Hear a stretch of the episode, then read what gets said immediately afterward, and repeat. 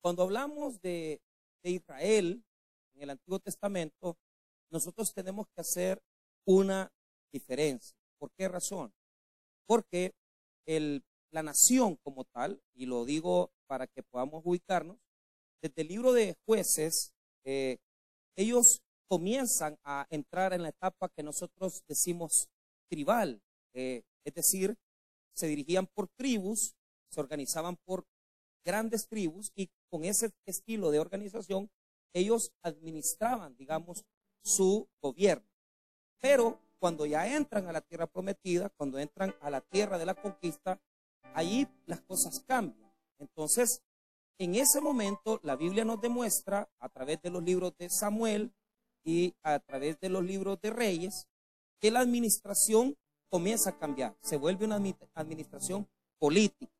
¿Qué quiere decir eso? Que son reyes los que administran al pueblo, de tal manera que dentro de ese orden de relación, nosotros encontramos, y esto yo lo he explicado, ¿verdad?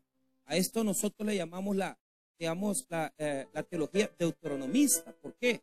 Porque basados en los, textos, en los textos de Deuteronomio, que hablan de que si somos obedientes, Dios nos va a bendecir, y si somos desobedientes, Dios nos va a castigar, el escritor bíblico comienza a explicar que ciertos reyes fueron fieles al Señor y ciertos reyes fueron infieles. Entonces, primero quiero que note dónde se corta ese hilo conductor, ese hilo relacional. Y yo quiero hacer un ejercicio para que lo tengamos claro. Digas conmigo, David, pero dígalo bien, David, Salomón, Roboam. ¿Por qué dije Roboam? Lo explico así. David fue el rey fiel a Dios.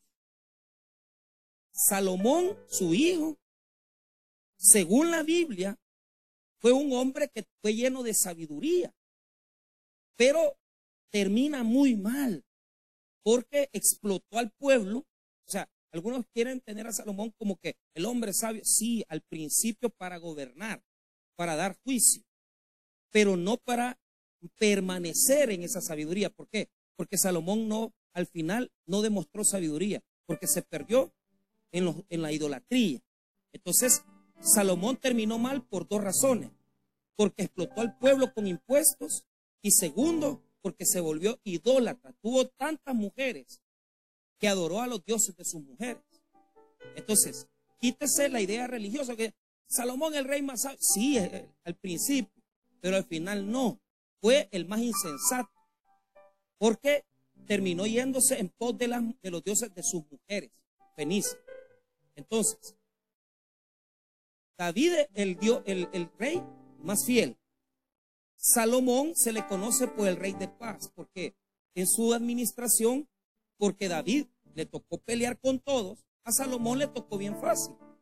No le tocó pelear con nadie, él le tocó llevar un gobierno muy bendecido. De tanto así que la Biblia dice que en su reinado la plata se veía como nada, porque el oro era lo que se usaba para poder instalar. Eh, él se lo instalaba al trono, usaban oro para todas las cosas. El oro, hermano, era lo más preciado y era usado en ese tiempo en la nación. Pero, mire bien, David, Salomón, Roboam. Roboam es el hijo de Salomón, el rey de paz. De Roboam la Biblia no habla nada bueno. Nada bueno habla. Pasar a la historia para que, usted no hable nada bueno, mejor no, no morirse, porque mejor, mejor tratar de rescatar un poco lo que uno ha hecho mal. Entonces, volvamos a lo mismo. David, Salomón, Roboam, y ahora vamos a ver a Abiam, el cuarto. Entonces, estamos hablando que este señor, óigame, es hijo de Roboam, nieto de Salomón y bisnieto de David. Pero la Biblia dice de David que es el hombre conforme al corazón de quién? De Dios. Otra cosa que yo admiro, ¿verdad? Porque la Biblia la Biblia tiene esa connotación que, ¿por qué David es el hombre conforme al corazón? Primero, solo le voy a leer el texto. Solo apúntelo, no lo vaya a buscar. Primer libro de Samuel 13, 14. Ahí dice, oiga lo que dice. Pero ahora tu reino no perdurará. El Señor ha buscado para sí un hombre conforme a su corazón. Y el Señor le ha designado como príncipe sobre su pueblo porque tú no guardaste lo que el Señor te ordenó. Entonces, por la pregunta que nos hacemos es, David fue mujeriego, asesino. ¿Y cómo vas a decir que este es conforme al corazón de Dios? ¿Qué podía ver Dios en David? ¿Qué podía ver Dios en este hombre? No lo entiendo. Ahora, David fue el hombre conforme al corazón de Dios.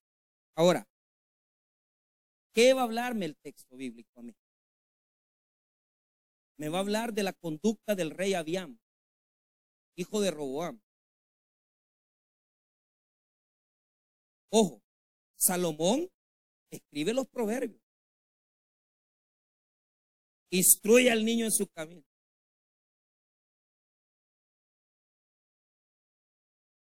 Delicado y único como mi, eh, hijo de mi padre, de mi madre. O sea, cuántas cosas en los proverbios instruye al niño, eh, guíalo, oriéntalo. Y, y si comenzamos a leer Proverbios 1, nombre, uno dice, ha de haber tenido hijos buenos. Pues no los tuvo. Porque Roboán fue malo y habían peor. Fue detestable. Entonces, el texto tiene una connotación bíblica fuerte en hebreo. ¿Por qué? Porque lo que está queriéndonos presentar el texto bíblico es una exhortación para que nosotros nos pongamos a pensar. Eso es lo que está haciendo el texto con Abiam. Es decir, bueno, yo tengo que pararme ahí, repensar el texto y decir, bueno, ¿qué me está queriendo decir este señor? Ahora, veamos lo que nos quiere decir. Mire lo que dice el 1. En el año 18 del rey Jeroboam, hijo de Nabat, Abiam comenzó a reinar sobre qué? Entonces, ponga atención. Para el tiempo de Abiam, el reino estaba dividido, había comido dividido. En el norte gobernaba Jeroboam y en el sur gobernaba Abiam, Judá. Judá, sur, norte, Samaria, Jeroboam. Jeroboam y Abiam. Ya conmigo, Jeroboam y Abiam. Muy bien. ¿Quién fue este Jeroboam? Ya les dije. Ya conmigo el que hizo los dos becerros. Esa es una religión falsa. ¿Por qué?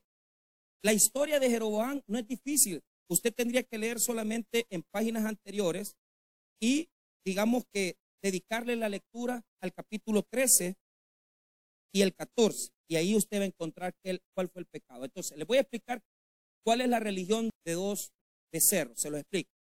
Aquí hay personas que tienen un ídolo, que es un becerro de oro. Su carro, su casa, su negocio, su dinero, sus hijos. Esos esos becerritos de oro que nos gusta hacer. Y que decía, este, este, claro, ¿y por qué no viene el culto? Ah, es que tengo que cuidar a mi becerro de oro. Así es, de ocho, de seis, siete años, pero el becerro, es mi becerrito y, lo amamos y lo queremos. Está bueno. Mire, ¿cuánta gente, pastores, yo he conocido, que a los hijos no los traen a la iglesia? Yo le reclamaba a uno hace como unos seis años, decía, mira, y vos, ¿por qué no traes a tus hijos a la iglesia? Y vos sos pastor, su becerro. ¿Cómo van a estar creando hijos? Y no los van a traer a la iglesia a adorar a Dios. Ahora, hay gente que tiene un becerro, pero hay otros que tienen dos. ¿Cuál es el segundo becerro? Los que se hacen un Dios a su manera, que les tolere sus cosas, que les aguante se imaginan al Dios que quieren, lo diseñan a la manera como les conviene. Es que yo, pastor, yo la verdad que yo, yo vengo los domingos nada más porque yo, yo, ¿para qué voy a venir otro día? Haga su becerro de oro, está bueno. No tiene tiempo, yo entiendo. Haga su becerro de oro. Nos gusta hacer religiones a nuestra conveniencia. Nos gusta que Dios nos aguante como nosotros creemos y nos comenzamos a hacer un Dios imaginario que nos aguanta nuestras cosas, nuestras debilidades, nuestra situación. Está bien.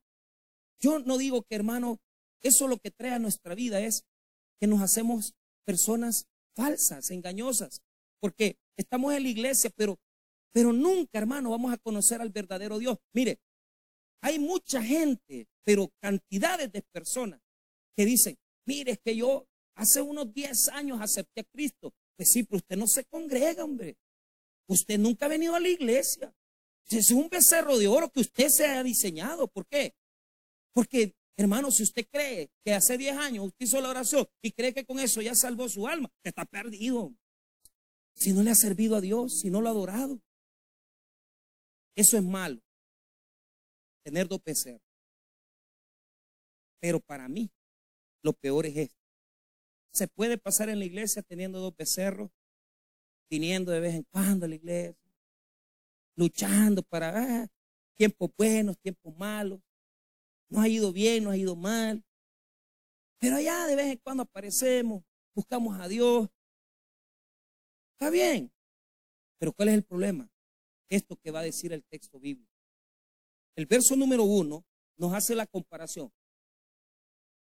Tener dos becerros como Jeroboam, es decir, una religión falsa, o lo otro, tener lo que tenía Abiam. ¿Y qué es lo que tenía Abiam? Mira el versículo 2. Y reinó tres años en Jerusalén. El nombre de su madre fue Maaca, hija de Abisalón. Ahora, mira el versículo 3. Ahí nos describe. Y anduvo en todos los pecados que su padre había cometido antes de él. Y no fue, ahí está, su corazón perfecto con Jehová su Dios, como el corazón de David. O sea, David tuvo un corazón perfecto. Abián no lo tuvo. ¿Por qué? Porque anduvo en todos los pecados de Roboam. De Roboam, la Biblia dice que era un hombre de débil carácter, que, no que tenía un corazón débil, que no fue capaz. Era un hombre sin carácter. La Biblia lo pone, óigame bien, están los jóvenes y los ancianos.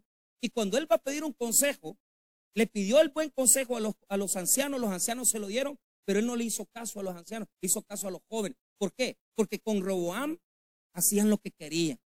Y así hay mucha gente que no tiene definición, que su corazón es endeble, que su corazón no es firme, que su corazón no es constante, que su corazón no es perseverante, que su corazón es como el de Roboam.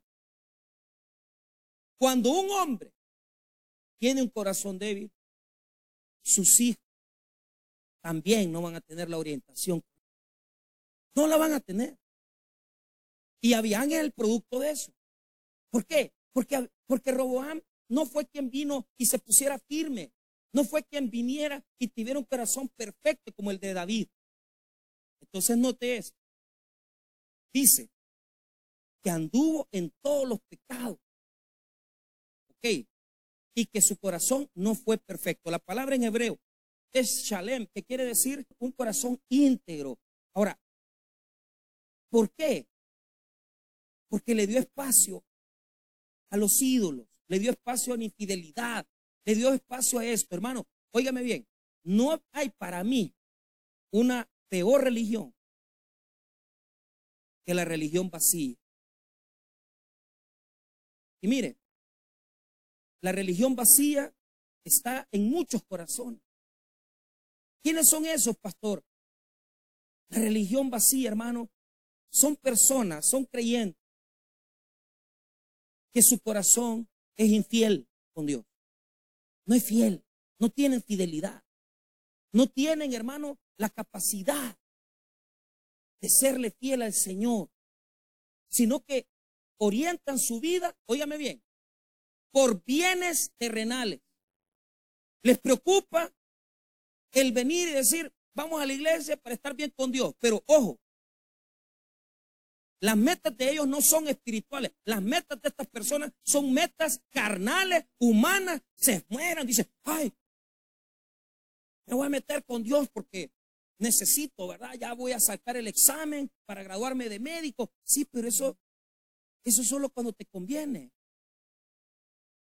Eso solo cuando, cuando, cuando querés sacar un beneficio directo para ti. Y mire, en esa religión hay un montón de personas que no hacen las cosas para Dios con amor, sino que las hacen porque les sacan beneficio a las cosas con Dios. Y todos aquí, algo le sacamos, algún beneficio recibimos. ¿Por qué? Porque decimos, no, voy a ir a la iglesia porque quiero que Dios me dé un trabajo. Pero ¿sabes cuál es el problema? Han hecho a Dios un estilo de vida infiel. Porque toda la vida es, vengo a la iglesia para sacar algo de Dios. Vengo a la iglesia para que Dios me dé ese trabajo. Vengo a la iglesia para que Dios me dé esta semana venta buena. Pero ¿cuál es el problema? El problema es que tu corazón no es perfecto para con Dios. Y mire lo que dice el versículo. Primero compara a David. Dice, este no anduvo como David. Eso es lo primero que nos dice el versículo, pero vea lo que dice el versículo número 4. Mire, mire lo que dice. Mas por amor a David, Jehová su Dios le dio lámpara en Jerusalén, levantando a su hijo después de él y sosteniendo a Jerusalén. Hay personas que estamos en nuestras familias, en nuestras casas, solamente porque Dios nos está usando para algo. ¿Cuál era el propósito de Abiam? Que estuviera en el reino. Tres años estuvo nada más. Solo estuvo de pasada. ¿Por qué? Porque Dios ya había visto que él no iba a ser el que levantara, no iba a ser el que bendijera a Israel, a Judá. Él iba a ser una persona de paso. Óigame bien, hermano. No hay nada más difícil que lo que le voy a comentar. Hay personas aquí que tenemos bendición en nuestra casa, no porque nosotros la busquemos, sino que porque lamentablemente ¿verdad? Lamentablemente, Dios nos tiene que usar para darle de comer a nuestros hijos, para darle de comer a nuestros nietos. ¿Por qué? Porque hay que pagarle la universidad. Pero le voy a decir esto, si fuera por usted mismo, no mereciéramos nada. Eso era Abiam. Abiam fue una persona que no tuvo nada bueno que hacer. Que la Biblia registra que el que fue bueno fue su bisabuelo. Y por lo que hizo su bisabuelo, bendijo a su futura generación. ¿Te das cuenta, hermano? Que la gente fiel bendice a sus hijos, a sus nietos. Mire, aquí hay personas, abuelos, abuelas, que por sus oraciones Dios está llevando comida a los hijos y a los nietos. Pero no es porque los nietos estén orando, no es porque los hijos estén buscando el rostro de Dios, sino que porque por misericordia a los abuelos Dios les está dando de comer a ellos. Y eso, hermano, es terrible. ¿Por qué? Mire, no era bendecido Abiam por lo que él hacía, sino que porque David había sido fiel a Dios. Esto es algo generacional. Esto es algo de futuro. O sea, hermano, oíme bien lo que te estoy diciendo. Todos los esfuerzos que tú vas a hacer en el Evangelio lo va a recibir los beneficios tus hijos y tus nietos. ¿Sabe, hermano, cuántas personas podríamos atesorar bendiciones no solamente para nosotros, sino que, que lleguen hasta nuestros hijos y nietos? Y yo veo, hermano, grandemente, cómo, cómo es de bonito cuando uno dice, ah, es que es que mi papá le sirvió, le sirvió al Señor. Es que mi papá fue ganador de alma. Es que mi, mi mamá se metía en las cosas del Señor. La pregunta que yo me hago, ¿cuántos aquí Dios los tiene todavía con vida por la fidelidad de sus padres? Y yo digo, no, hombre, es tremendo. ¿Por qué? Porque, porque Dios nos está dando aquí un reclamo, nos está diciendo, mira, te estoy bendiciendo, pero con la batería mínima. Mire, Hay personas aquí que su cristianismo es cuando, cuando uno ya la batería, ¿ah? 5% es, así con la luz se apaga. Ah, pues así andan. Así andan, apagados. Necesitan una recarga de poder. Pero ¿sabes cuál es el problema? El problema es que nosotros no tenemos una relación directa con Dios. Este hombre fue bendecido por la relación que tuvo David con Dios, porque él no tenía nada. Algo les voy a, contar. Después el versículo nos dice algo. Óigame bien. Si es que la Biblia no esconde lo que fue David, no fue, no lo esconde. La Biblia enseña lo que David hizo y no le da vergüenza al escritor bíblico explicarnos eso. Porque vea, primero nos dice que habían bendecido por el abuelo, por el bisabuelo. Todavía el texto bíblico dice su padre. ¿Por qué? Porque la Biblia no habla de, grandes etapas de generaciones, sino que de años, 20 años nada más. Ahora, note lo que dice el versículo número 4. Dice que le dio lámpara. ¿Qué es tener lámpara?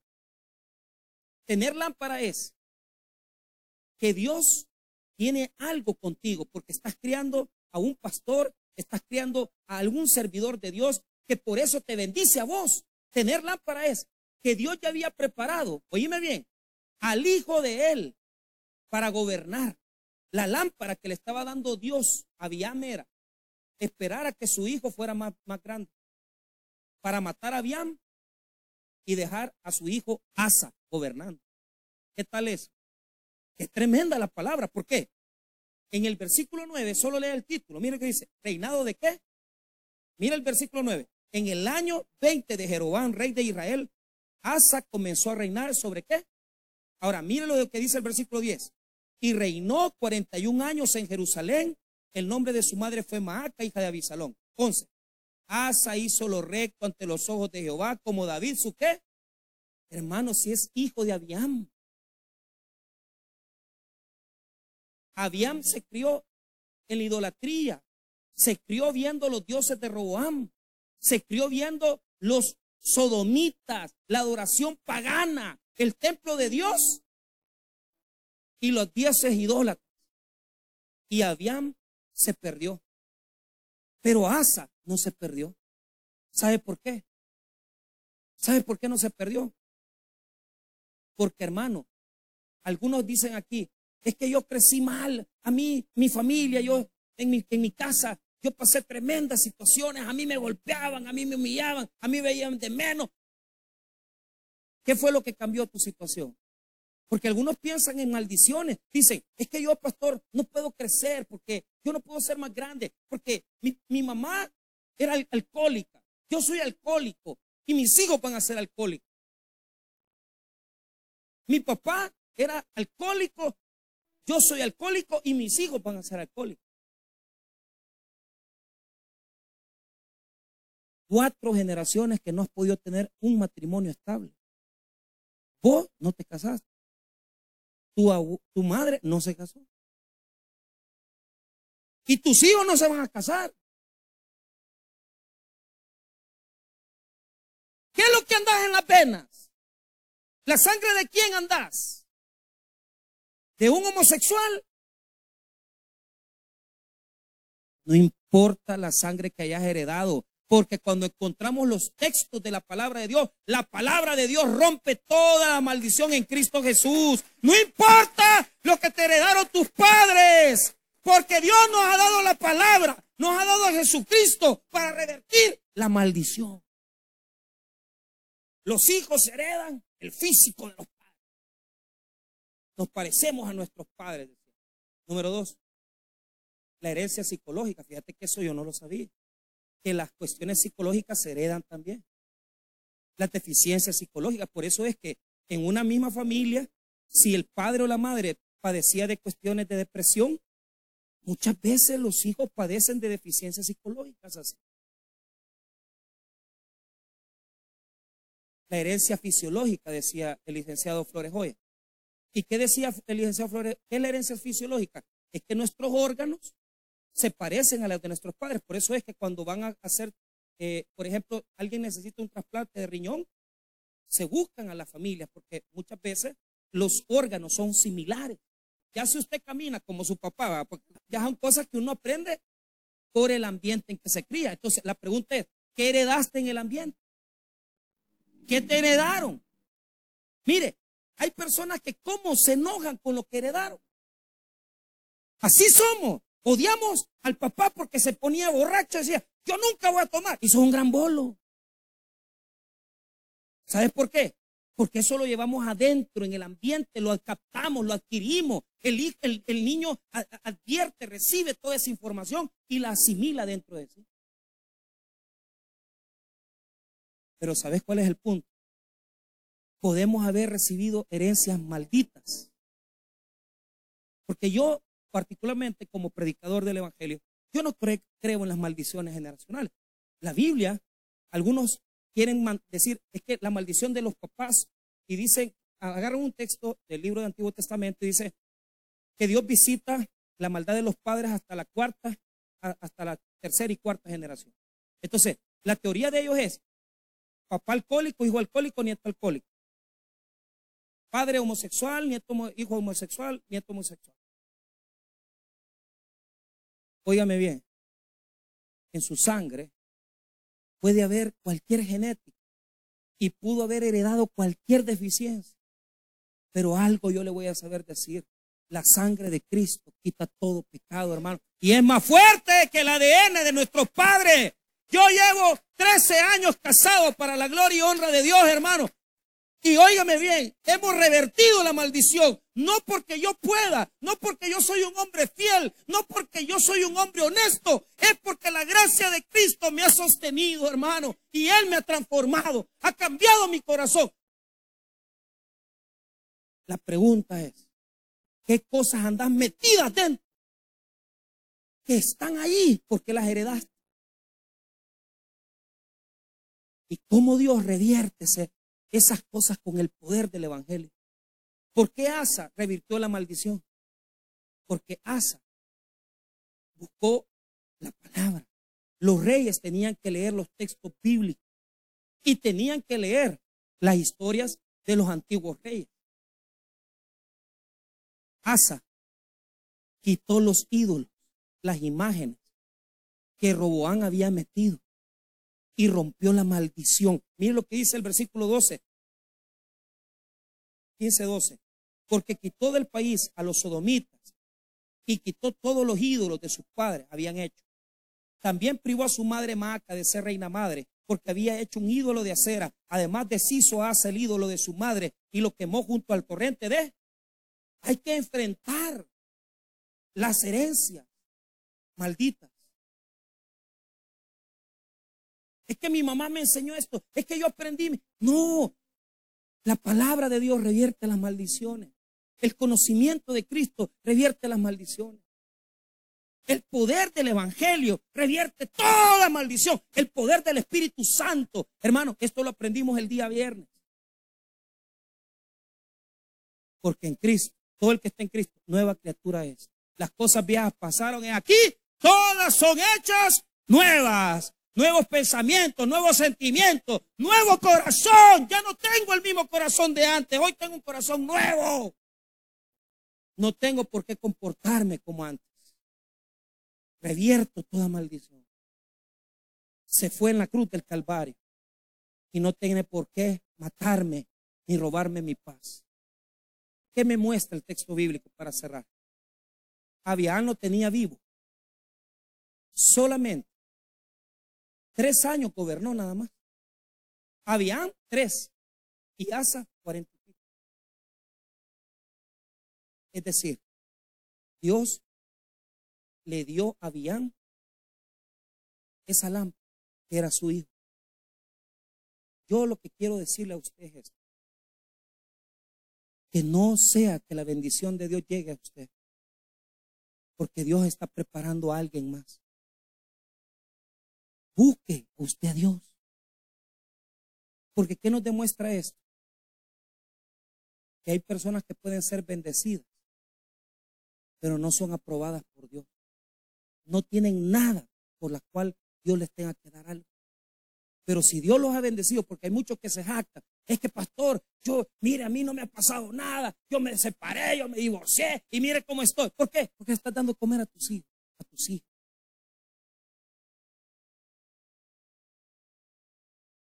No te equivoques. Estás siendo usado, pero no sos aprobado por Dios.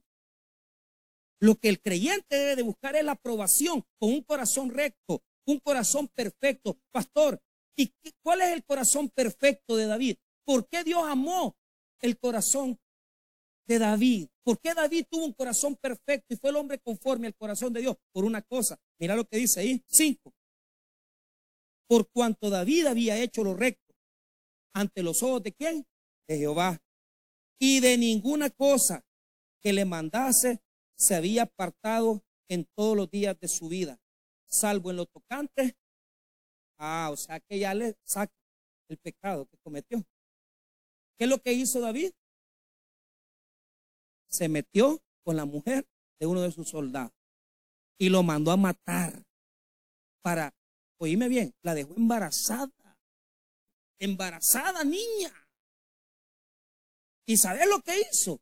Mandó al marido y le puso la carta en la mano para que le fuera a decir al general que lo pusiera en lo más recio de la batalla. Cuando ya no se pudo quitar el gol, porque también la, la Betsabé no era ninguna sencilla. ¿Usted cree que no sabía que la estaban viendo? Pero ¿sabes qué? ¿Sabes qué? ¿Sabes qué? La, Biblia dice que David no es que no pecara, pecó.